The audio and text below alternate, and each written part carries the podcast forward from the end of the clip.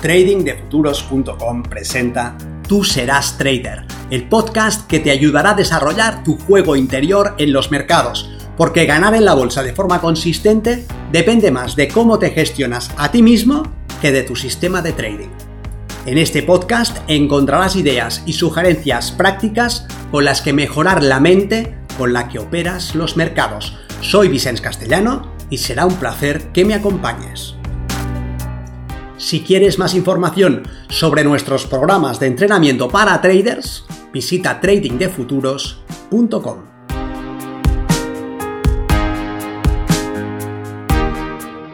Hablemos de trading, el entrenamiento de los delfines. Soy Vicente Castellano, responsable del programa de formación y entrenamiento de trading de futuros, y me gustaría compartir contigo una observación sobre cómo se entrenan los delfines, porque pudiera haber algún tipo de lección ahí que pudieses aplicar a tu propio desempeño como trader. Y es que hay dos grandes niveles de aprendizaje. En un primer nivel, si un entrenador de delfines quiere que Flipper haga una voltereta, va a reforzar esa conducta cuando aparezca de forma espontánea. Él está observando en la piscina qué es lo que hace su delfín. Cuando el delfín hace la pirueta que él quiere, le refuerza, le da una sardina.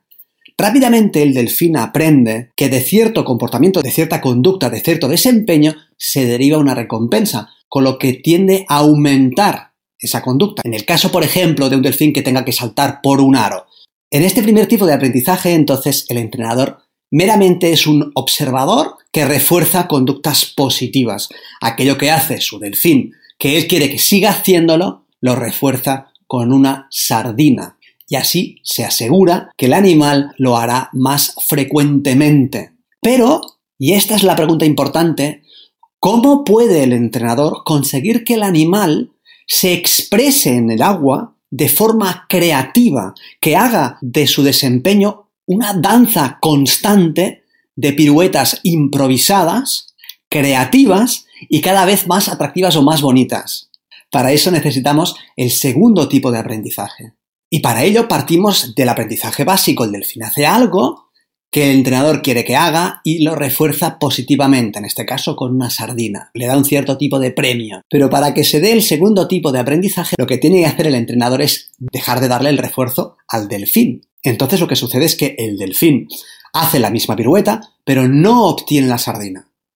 Y esto le genera cierta confusión, cierta frustración, cierta falta de comprensión de lo que ha sucedido. Hasta ese momento, cuando hacía la pirueta, era reforzado positivamente. Y ahora hace la misma pirueta y no consigue un refuerzo. Entonces lo que suele suceder es que el delfín cambia su comportamiento, hace algo nuevo, hace, pongamos, un tirabuzón. Y entonces el entrenador vuelve a reforzar ese nuevo comportamiento y el delfín incrementa la frecuencia con la que ese tirabuzón aparece. Pero esto sigue siendo aprendizaje tipo 1. El entrenador quiere lograr que el delfín improvise, que el delfín se exprese de forma creativa haciendo filigranas fuera del agua. Entonces lo que va a hacer va a ser dejar de reforzar al delfín cuando el delfín hace un tirabuzón.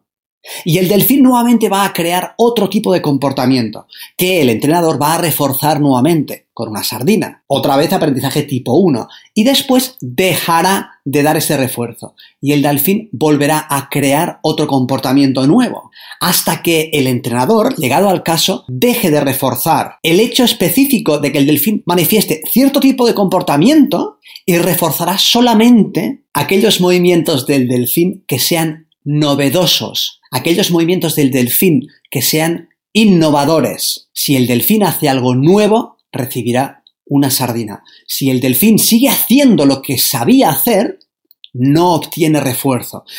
Claro, así de entrada es un tema realmente complejo. ¿Cómo va el delfín a ser capaz de improvisar?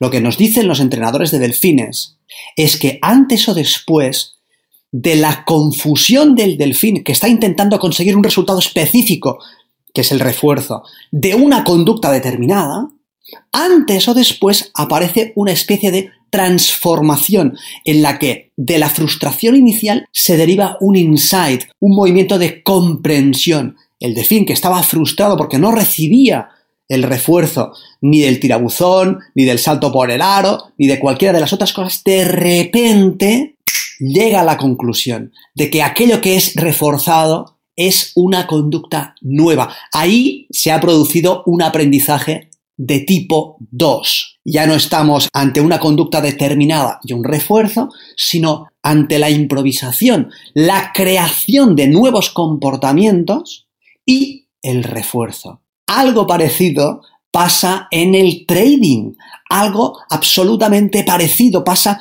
en cualquier aprendizaje complejo en los seres humanos. Algo parecido pasa cuando un alumno quiere desempeñarse profesionalmente en el mundo del trading. Al principio es muy fácil que asocie a cierto tipo de desempeño un resultado positivo a cierto tipo de conducta, analizo un gráfico, determino niveles de soporte, señalo áreas de sobrecompra, sobreventa y un refuerzo positivo. Esto es correcto. En la medida en que se ajusta al modelo que he aprendido, es correcto. Pero el trading no es tan simple, no es tan lineal, no es tan matemático como hacer un conjunto de observaciones y ya está. El trading mecanizado tiene un valor limitado.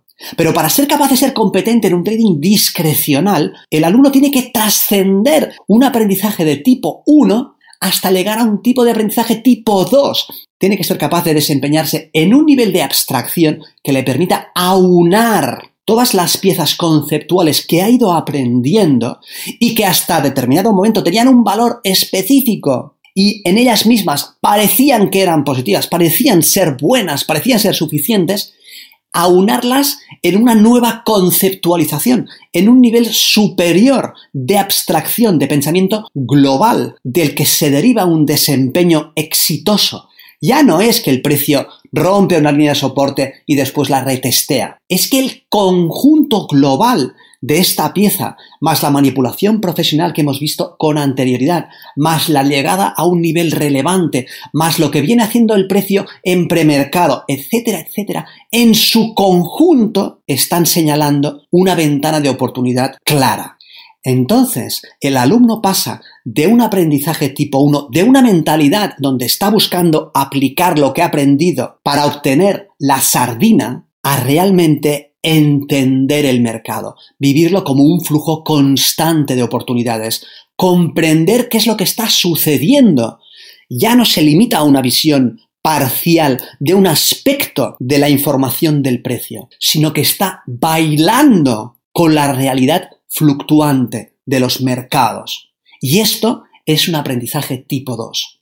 Y a esto debería aspirar cualquier trader. Deseo que este tipo de reflexiones tengan sentido para ti y te aporten valor. Nos vemos en el mercado.